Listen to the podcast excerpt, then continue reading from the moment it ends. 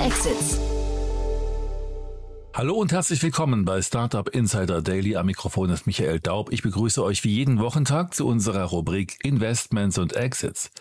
In dieser Rubrik ordnen für euch Experten aus der deutschen VC-Szene hörenswerte Investments und Übernahmen aus der Startup-Landschaft ein, damit ihr immer auf dem Laufenden bleibt. Welche Trends sind aktuell in der Startup-Szene zu erkennen oder warum hat dieser Investor genau dort investiert? Solche und ähnliche Fragen ordnen unsere Experten hier ein. In diesem Sinne ordnet heute Jan Mitschaiker, Partner bei HV Capital, die folgenden Themen ein. Die Berliner Meeting-Plattform Acapella wird liquidiert. Das HR-Startup Factorial steigt zum Unicorn mit einer 120 Millionen Dollar großen Series C Round auf. Yardlink, ein Marktplatz für Baustellen-Equipment, sammelt in einer Series A 17,5 Millionen Dollar ein. Das wären die Themen für heute und jetzt geht es gleich los mit dem Gespräch zwischen den beiden Jans. Startup Insider Daily. Investments und Exits. Sehr schön, ja, heute mit ganz besonders modischen Accessoires bei uns wieder zu Gast, Jan Mitschaiker von HG Capital. Hallo. Hi, Jan.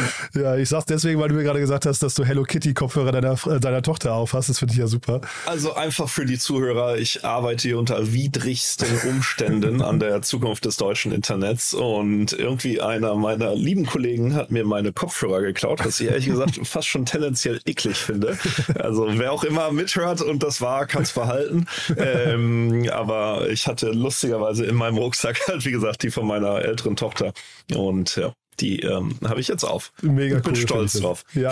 Und äh, hier nach längerer Zeit mal wieder, letztes Mal habe ich ja mit deinem Kollegen David gesprochen. Das hat mir großen Spaß gemacht, muss ich sagen. Da, da war er quasi live auf dem Oktoberfest. Das war, also toll, Ja. dass er sich die Zeit genommen hat, ja. Ja, ja, nee, das äh, ist schon, ich arbeite wahnsinnig gerne mit David zusammen. Also das ist Ja. schon, schon immer sehr lustig. Nee, war ein sehr, sehr cooles Gespräch. Und du hast aber heute auch wirklich coole Themen mitgebracht, finde ich. Äh, man merkt, es wird wieder gearbeitet, aber vielleicht bevor wir reingehen in die Themen, äh, ein paar Sätze zu euch, oder? Gerne, gerne. Also wie, wie immer, ähm, Jan von, von HV HV Capital. Ähm, vielleicht kurz zum uns zum Hintergrund. Uns gibt's jetzt seit 22 Jahren mittlerweile. Ähm, relativ leicht zu merken in 2022. Ähm, und wir investieren halt einerseits in, in Early Startups zwischen 1 und 5 Millionen sind so unsere Checks. Und andersrum ähm, auch in Growth, wo es dann bis zu 25 Millionen hochgeht. Und ähm, ja, relativ breit, haben, glaube ich, eine ganz starke Historie im Consumer Internet, also, keine Ahnung, Delivery Hero, HelloFresh, äh, Zalando und so weiter. Aber dann ähm, mittlerweile ähm, ja alles Mögliche. Und ich habe ähm, letztens gesehen, dass wir 16 Unicorns mittlerweile im Portfolio haben, was mich, ja, fand ich schon krass. Nee, also das ist Um tolle, selber zu ja, loben, ne? Ja, das, das klingt schon super. Ich hatte jetzt erst überlegt, ob wir heute über Home 24 reden müssen, aber da habe ich gedacht, das erspare ich dir.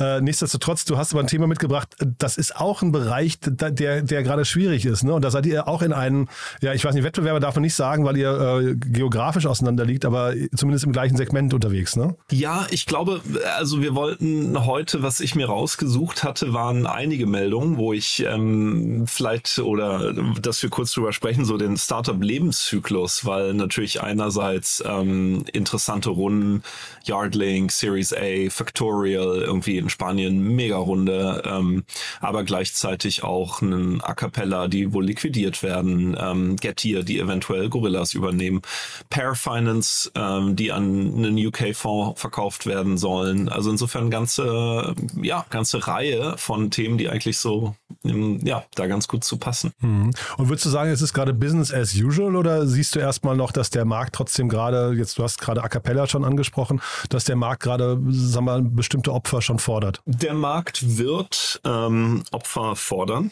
und ähm, das ist aber auch gut so, weil ich glaube, wir hatten halt in den letzten zwei Jahren ähm, wurden sehr, sehr viele Firmen einfach finanziert. Wenn man sich so unseren, unsere Funds anschaut, gerade Fund 7 da als Beispiel. Früher war es ja so, da war es dann irgendwie eine Ausnahme, was heißt Ausnahme, aber hat nicht jede Firma eine Follow-on-Runde in jeder Situation bekommen. Und ähm, wir hatten einfach in den letzten Jahren kaum Ausfälle, also kaum Firmen, die nicht noch irgendwie eine Runde zusammengebaut bekommen haben. Aber die Realität von Startups ist ja, gibt ja diese alte 631-Regeln, dass man dann sagt, von zehn VC-Investments gehen sechs pleite, drei sind so okay und eins ist gut.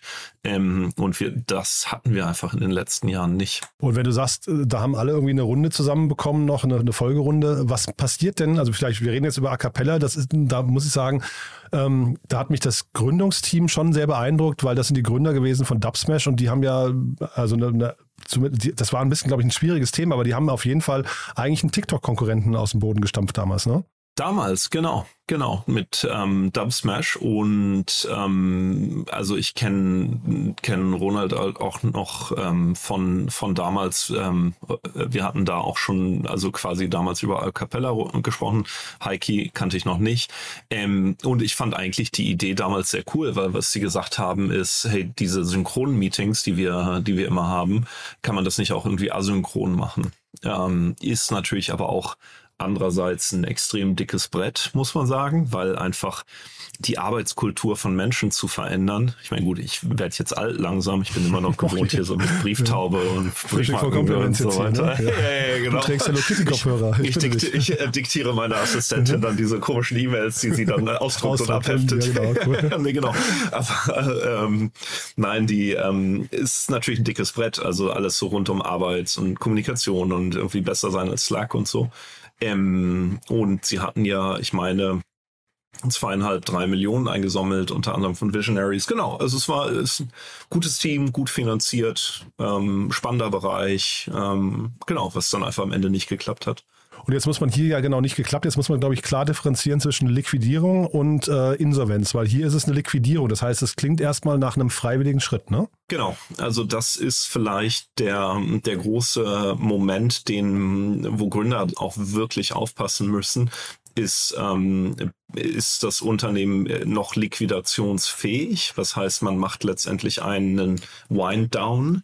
Ähm, da gibt's keine harte Regel, aber das muss man dann halt machen, wenn noch irgendwie zwei oder drei Monate Geld in der Bank sind weil man dann eben den, den Leuten kündigen kann, eventuell noch Abfindungen zahlen, ähm, dann vielleicht noch Sozialkasse überweisen, äh, Miete, sich mit dem Vermieter einigen etc., sodass letztendlich das Unternehmen am Ende ohne ohne Gläubiger dasteht, zumindest ohne signifikante ähm, der andere Fall ist eben die, die Liquidation. Und ich meine, I'm not a lawyer, also wahrscheinlich ähm, ja, können das andere besser erklären. Ähm, äh, der andere Fall ist dann eben die Insolvenz, wo das Unternehmen sozusagen krachend dann in die Insolvenz geht, was dann aber auch für die Gründer persönliche Folgen nach sich ziehen kann, weil eben ein Teil der verschleppten Zahlungen auch dann trotz GmbH und Co. auf die, in, auf die Gründer hochwandern. Ähm, und wo man eben sehr aufpassen muss. Aber was das perfide ist, ist oft sind ja Startups, also Gründer sind ja und müssen ja Optimisten sein und an die Zukunft glauben und an die Unternehmen glauben.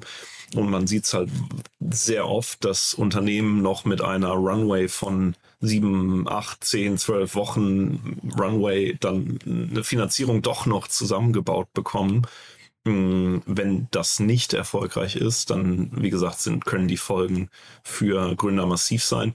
Ähm, vor allem als VC kann man dann dann natürlich auch vielleicht sogar nochmal unterstützen, je nach Situation, ähm, aber es ist keine Situation, in der man, in der man sein möchte. Mhm. Genau, wenn es Geld ausgeht, ne, man fährt so langsam gegen die Wand, man, man weiß gar nicht, welche Perspektive da, über welcher Ausweg noch, noch funktionieren kann. L können wir mal über die Szenarien kurz sprechen? Was kann ich denn dann machen als Gründer? Also jetzt hier haben wir gesehen Liquidierung, du hast gerade Insolvenz gesagt, aber es gibt ja auch noch so das Thema Equihire, Assetverkauf, ähm, ne? also es gibt ja so ein paar oder, oder auch so wie weiß nicht, eine Downround gibt es noch, ne? Ja. ja.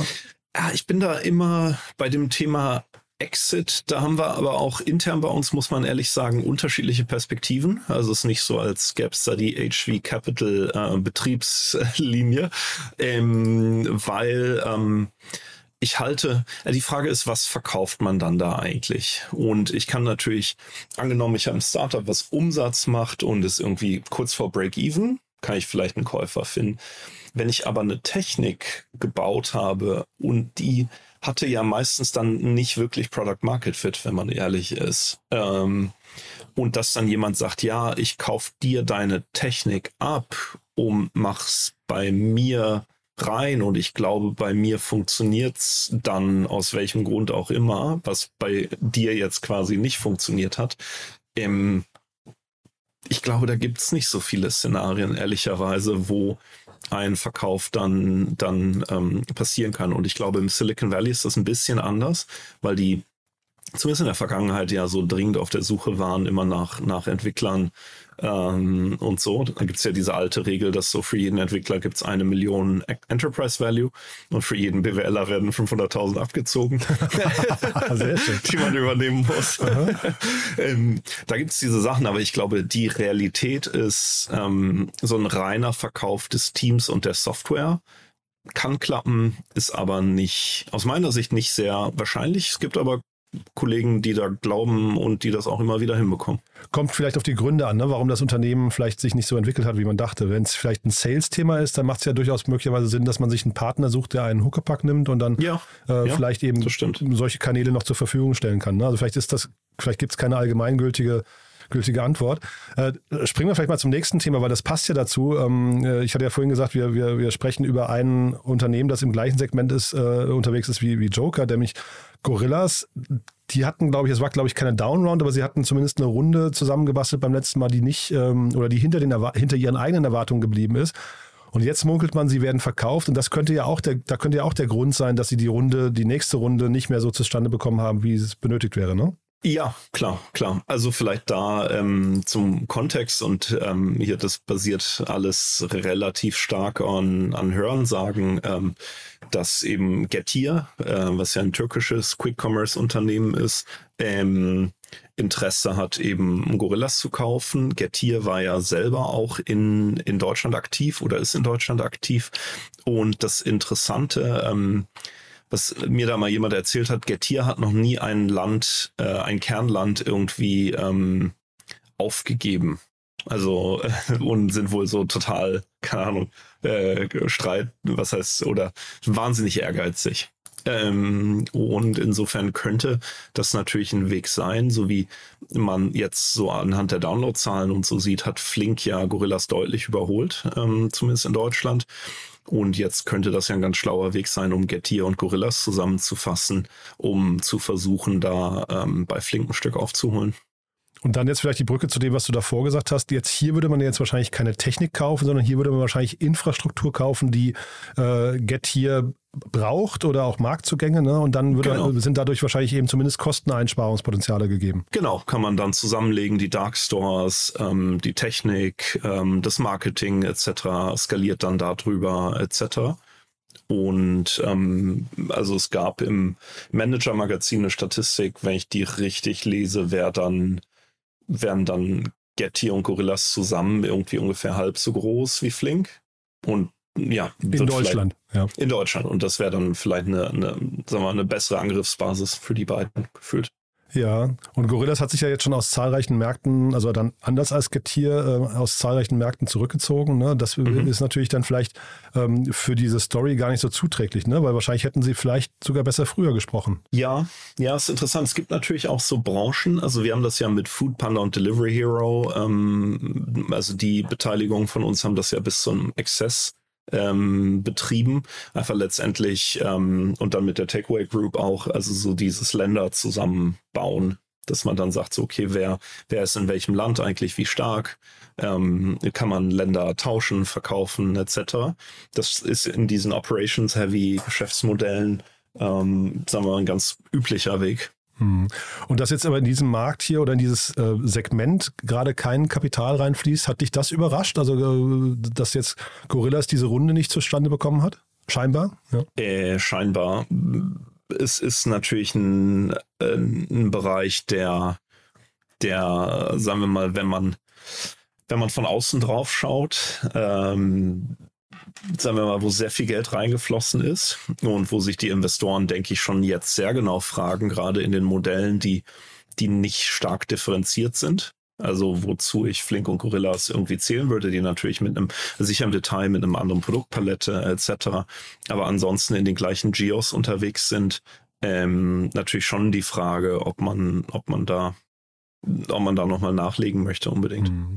Also ich bin bei diesen ganzen Modellen, die irgendwie auf Fahrradridern basieren, bin ich total, total skeptisch. Ich, ich weiß, also weil du gerade auch Takeaway angesprochen hast, die haben ja auch massig, also das waren ja Milliarden, ich glaube drei Milliarden oder so aus Verlust eingefahren. Ähm, und wenn es ein Unternehmen nach 10, 15 Jahren noch nicht geschafft hat, ich weiß gar nicht, wann die dann profitabel sein wollen. Mhm. Ja, ja, du, ich meine, das ist immer die alte Amazon-Geschichte. Ich weiß gar nicht mehr genau, wann, wie lange die gebraucht haben, um profitabel zu werden. Aber haben ja auch irgendwie Dekaden gebraucht, glaube ich. Ne? Aber mit der richtigen Story, ne? Da muss man natürlich immer gucken, wo geht dann die, wo, wo ist so das, das Szenario, auf das man hinsteuert. Mhm. Ähm, mhm. Habe ich jetzt hier bei, bei Gorillas und Co. nicht, nicht gesehen, aber ähm, ich habe mich nur gefragt, vielleicht nochmal kurz zu der, zu der Deal-Architektur. Ist das dann hinterher so ein, ein, Anteilstausch? Also macht man hier so ein, also weißt du wahrscheinlich auch nicht, aber so, so jetzt also im konkreten Fall, aber typischerweise geht man hin und versucht sich dann als Gettier quasi ähm, das Cash-Free zu hinzubekommen oder wie läuft sowas ab? Soweit es irgendwie geht, wird versucht, dass das, also wie gesagt, ich kenne diesen Deal jetzt spezifisch nicht, aber gerade in einem Environment, wo dann natürlich das Fundraising nicht, nicht trivial ist, ähm, wird man natürlich alles tun, um zu versuchen, ähm, das irgendwie als Cash-Deal abzuwickeln. Also dann ist das wahrscheinlich für alle Beteiligten von Gorillas erstmal jetzt nicht das, das, beste Szenario, ne? Aber ja, aber vielleicht kommt man stärker bei raus. Vielleicht fließt ja auch ein Teil irgendwie in Cash. Ähm, und langfristig gesehen ist ja die alte Geschichte ähm, ein kleines Stück vom großen Kuchen. Ja, stimmt. Aber jetzt merkt man an unserer Stimmungslage schon, wir gehen gerade so ein bisschen runter. Jetzt lass uns mal wieder in, die, in den Positiven. Also, du hast ja auch noch Finanzierungsrunden mitgebracht, hast ja vorhin schon gesagt, es gab tolle Runden, ne? Ja, genau, fand ich, fand ich sehr interessant. Ähm, erstmal in, in Spanien Factorial ähm, aus Barcelona. Das ist ja eine der ähm, mit 120 Millionen, ich glaube, eine der größten Series Cs, die, ähm, die in, ich weiß nicht, ob es jemals ist, aber sagen wir mal ziemlich ähm, in letzter Zeit passiert ist. Ähm, Unternehmensbewertung hat sich verdoppelt im letzten Jahr auf, auf irgendwie Unicorn-Level. Ähm, und interessanterweise die Runde wurde angeführt von Atomico, ähm, obwohl Tiger Global schon drin war. Ja, und da, wo man ne? vor einem Jahr noch gesagt hätte, ach, Tiger Global, die haben unendlich Geld und so. Es ähm, war einmal, ne? Es war einmal und da hat Atomico, die ja, finde ich, ein sehr, sehr, sehr, sehr guter Investor sind, ähm, offensichtlich eine Opportunity gesehen, diese, diese Runde hier zu machen. Stark, ja. Und Atomico hat ja einen, einen exzellenten Ruf, ne? So, zumindest so meine Wahrnehmung. Ja, also Tiger Global hingegen ähm, haben ja jetzt gerade ihren neuen Fonds äh, announced und der war nur halb so groß wie der letzte. Das ja. heißt, denen ist so ein bisschen, glaube ich, die Story flöten gegangen. Ne? Ja, die haben ja, die hatten ja einen sehr aggressiven Ansatz ähm, quasi im, im Investment und haben sich da ein Stück weit von diesem Modell zurückgezogen. Ich glaube, es war insgesamt interessant und gut, weil einfach es mal ein neuer Ansatz war. Mm, und es äh, ist ja immer schön, neue Sachen zu sehen. Aber ich finde zum Beispiel Factorial ist eine, ähm, ist eine, also eine sehr, sehr starke Finanzierungsrunde von einem guten Fonds zu einer hohen Bewertung. Aber natürlich auch eine tolle Firma. Ja, äh, tolle Firma. Ähnliches Modell wie Personio, ne? von außen betrachtet. Also wahrscheinlich, äh, oder, oder würdest du sagen, die sind anders aufgestellt? Ähm, kenne ich im Detail nicht gut genug. Ich weiß, dass es ein Stück weit auch wieder hier geografisch ähm, die äh, eine Differenzierung gibt, dass Factorial auch wegen dem Ursprung in Spanien, ähm, sowohl in Spanien, Portugal, aber ähm, quasi auch Südamerika etc. stark ist, aber ähm, per se natürlich schon irgendwo ein, ein sehr ähnlicher Space. Genau, also ich wollte nämlich auch sagen, ich glaube, bis die sich dann treffen, also wahrscheinlich äh, verträgt der Markt insgesamt, auch Europa, verträgt mehrere solche Modelle, weil der Markt einfach so gigantisch groß ist, oder? Das ist ja das Spannende immer an diesen SMB-Themen. Also SMB ist ja immer so ein bisschen Fluch, weil man halt irgendwie Sales, das ist ja bei mir bei Alfin, mit denen du dich, glaube ich, auch mal unterhalten mhm, genau. hattest. Ähm, man arbeitet dann natürlich mit relativ knappen Margen, mit, mit Buyers, die nicht so wahnsinnig sophisticated sind, etc. Aber gleichzeitig, wenn man sagt so, hey, meine Software ist gut für Firmen zwischen, im Fall von Factorio sagen die, glaube ich, zwischen 50 und 250 Mitarbeitern. Davon gibt es halt einfach unendlich viele, ja. Und dann ist man einmal drin und dann wird wahrscheinlich die Wechselwilligkeit hinterher, selbst wenn dann Personio kommt und sagt, wir machen das auch, bis man dann wechselt, ist wahrscheinlich, ähm, ähm, muss viel passieren, glaube ich, ne? Total, total. Und das andere Thema, ähm, du hast ja weitere Runden mitgebracht, ne? Oder das eine ist ja ein Exit eher, aber ähm, machen wir vielleicht noch genau, mal weiter. Also bei, vielleicht hm, noch ja. die, die andere Runde, ähm, einfach ist eine Firma, die wir uns auch mal angeschaut hatten, Yardlink ähm, aus UK, die ähm, helfen letztendlich Baufirmen so kritisches Equipment. Ich sag mal so nach dem Motto, ich brauche jetzt einen Bagger ähm, für meine Baustelle. Quasi ähm, als Marktplatz aufzusetzen. Und da fand ich es auch wieder schön, also ein Series A. Ähm, ich meine, so Rundenbezeichnungen sind ja immer ein Stück weit, äh, was soll man sagen, ähm, flexibel. Aber ähm, ist eine irgendwie Series A knapp, ähm, ich glaube, 16, 17 Millionen ähm, und dementsprechend einfach auch wieder ein Beispiel für eine, eine gute Firma, die eine starke Runde geraced hat. Mhm. Und dann darf man heute noch gratulieren, es gab einen Exit, ne? Genau, es gab noch einen Exit, ähm, dieses Mal aus dem ähm, aus dem FinLeap-Umfeld, äh, nämlich ähm, Pair Finance, wurden, ist gar nicht mehr so jung, ich glaube, wurden vor sechs oder sieben Jahren gegründet ähm, und nutzen irgendwie KI, um ähm, um, ähm, ja, wie sagt man schon, ja, letztendlich um Inkasso-Prozesse zu optimieren. Genau, ist, glaube ich, sehr nah am ganzen Schufa-Umfeld. Ne? Ähm, mhm. Ja, ähm, also das, das Thema kann man jetzt so oder so finden, aber es ist erstmal, glaube ich, ein, ein, starker Exit. Ne? Ich also, weiß nicht, wie du den wertest. Du hast ja vorhin gesagt, diese 631-Regel, das wäre jetzt schon die 1 wahrscheinlich, ne? Mm, also der Kaufpreis angeblich sind 100 Millionen. Ähm, man muss ja bedenken, angenommen, also angenommen, wir hätten in, in Pair Finance investiert, dann hätten wir ja wahrscheinlich heute zwischen 10 und 15 Prozent vom Cap Table. Ähm, das würde euch nicht lang.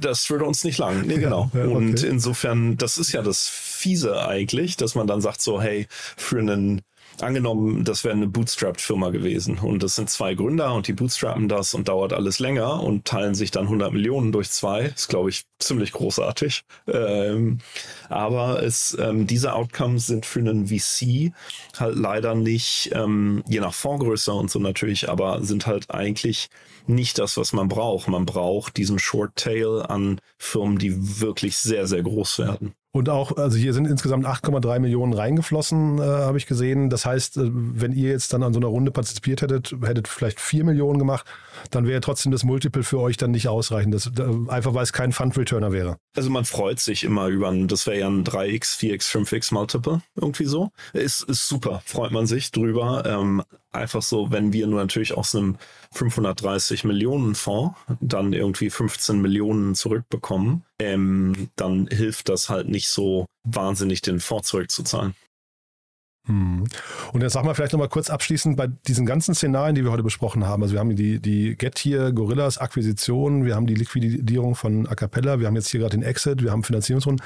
Da muss man doch wahrscheinlich in allen Fällen, muss man doch wahrscheinlich dafür sorgen, dass die Gründer und die Investoren äh, im Kopf alliiert sind, dass, dass also alle in die gleiche Richtung gucken und das Gleiche wollen. Oder gibt das an manchen Stellen hier bei diesen Szenarien auch Stress? Hm, also es gibt erstmal die Prozesse werden tendenziell ja immer durch die Gründer getrieben. Das ist, glaube ich, ganz wichtig, dass Gründer verstehen, dass sie eigentlich da am, im Driver's Seat sitzen weil ähm, angenommen HV gehören jetzt 10, 15 Prozent an, an einem Startup. Ähm, vielleicht könnten wir es sogar rechtlich, aber es, es wird ja keiner kaufen, wenn der Gründer dagegen ist. Also dementsprechend, dementsprechend werden die Prozesse natürlich immer durch die Gründer primär angestoßen und getrieben und von daher sind die Interessen da schon auch aligned, weil man ähm, weil man ja alle Equity besitzt und dann der Gründer hält hoffentlich dann noch, keine Ahnung, 20, 25, 30 Prozent oder das Gründungsteam, die Investoren vielleicht den Rest und von daher sind die Interessen alle aligned. Es gibt schon durchaus Fälle, wo dann, sagen wir mal, wo es nicht so ganz, also wo in der Vertragsgestaltung zum Beispiel Stichwort Earnout ähm, irgendwie dann nochmal gemacht werden kann, um dass diese Interessen nicht ganz so allein sind. Aber, ähm, aber per se ziehen da eigentlich alle an einem Strang. Mega cool. Also ich finde, das waren tolle Themen, weil sie halt so die Vielseitigkeit, finde ich, der Lebenszyklen oder der, der, der Stages, in denen sich Startups befinden können oder auch der, der Szenarien, auf die man so hinsteuert, ne, wirklich sehr gut abbilden. Total, total. Und ich glaube, die, ähm, ich glaube, der Sommer war ein bisschen ruhig für, für viele, sowohl Gründer wie auch VCs, Investoren etc. Aber ich habe im Moment so den Eindruck, dass, ähm, dass alle Lust haben, wieder, wieder Sachen zu machen. Und deswegen fand ich es einfach mal so einen ganz coolen Durchlauf. Ähm, ja, wie du sagst, so unterschiedliche Sachen mal zu beleuchten. Wir gucken eh alle, hast du ja vorhin gesagt, wir sind ja Grundoptimisten, wir gucken ja positiv in die Zukunft. Ja, the future is bright, ne?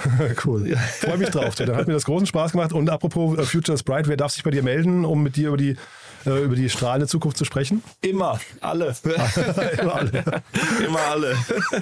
mein, äh, Entschuldige, jetzt muss ich kurz. Ja, äh, man muss vor Lachen ja. husten. Nein, ich meine, äh, VC, ich meine, we're a Service Provider, ne? Also wir arbeiten ja mit Gründer, für Gründer ähm, und mit unseren LPs zusammen. Und insofern jeden, den man da irgendwie, ähm, der an spannenden Themen arbeitet, immer gerne. Und entweder bei mir oder zur Not ähm, kann ich das dann intern an den gucken, dass es am richtigen Schreibtisch landet. Super. Außer bei meinem Kollegen, der meine Kopfhörer geklaut hat. Der kriegt genau. nichts mehr. Genau, der ist jetzt auf der schwarzen Liste. Du, hat mir sehr großen Spaß gemacht. Dann lieben Dank an, an der Stelle nochmal deine Tochter. Das war großzügig oder toll von ihr, dass sie ausgeholfen hat. Vielleicht unfreiwilligerweise. Ne? Unfreiwillig, ja. Genau, Aber gut, cool. Sie Und hören dann, auch keine Podcasts. dann bis zum nächsten Mal, ja? Super, danke cool, Jan. Danke, bis bald. Bis dann. Ciao Jan. Tschüss. Startup Insider Daily, Investments und Exits. Der tägliche Dialog mit Experten aus der VC-Szene. Das waren die Einordnungen von Jan Mitschaiker, Partner bei HV Capital, zu der Übernahme von Getir, der Liquidierung von Acapella und die Finanzierungsrunde von Factorial und Yardlink im Gespräch mit Jan Thomas. Das war's fürs Erste mit Investments und Exits. Vielleicht schaltet ihr noch später in unserer Mittagsausgabe ein, wo wir Dennis Bauer, Co-Founder von Gix, anlässlich einer Series A Finanzierungsrunde in Höhe von 20 Millionen Dollar zu uns eingeladen haben. Wenn nicht, hören wir uns hoffentlich morgen in der nächsten Ausgabe wieder. Am Mikrofon war Michael Daub. Ich verabschiede mich. Bis dahin.